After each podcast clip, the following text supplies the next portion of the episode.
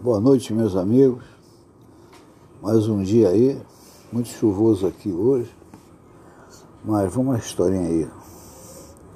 Eu, eu tive três filhos, cada um mais peralta que o outro, mas eu não posso me queixar. E o caçula não gostava de comida de manhã, quando escutava o liquidificador, corria lá para a beira da rua chorar, porque não queria tomar vitamina de abacate ou de banana com aveia. Na hora do almoço, fingia que comia comida, mas estava engordando o cachorro que se aboletava debaixo da cadeira dele. Ele dava a comida dele toda para o cachorro. Quando descobrimos isso, o cachorro estava engordando muito, ele começou a alimentar as plantas, jogava comida nas plantas. E nós descobrimos porque começou aquele cheiro de comida azeda na, no recinto.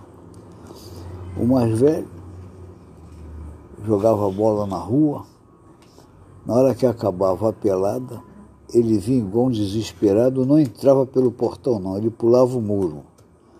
Entrava com uma desabalada carreira, ia direto à geladeira e entornava a Coca-Cola que estava no litro. Se tivesse meio litro, ele tomava aquilo tudo, despejava pela goela abaixo. Eu entendi aquilo. Então eu passei a retirar o líquido da Coca-Cola e botar café sem açúcar. Vocês tinham que ver a careta que ele fazia quando o café amargoso caía na, na garganta dele. E por aí afora. A menina tinha o costume de tomar o leite na, direto da caixinha.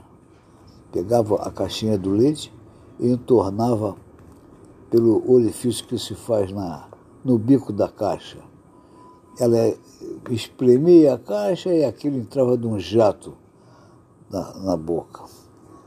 Bom, um dia ela foi fazer isso, eu mandei esperar um pouco, peguei um copo, falei, bota aqui no copo. Ela botou no copo e com o leite caiu uma mosca, uma grande mosca dentro do leite. Ela regalou os olhos e, espantada, falou, eu ia beber essa mosca.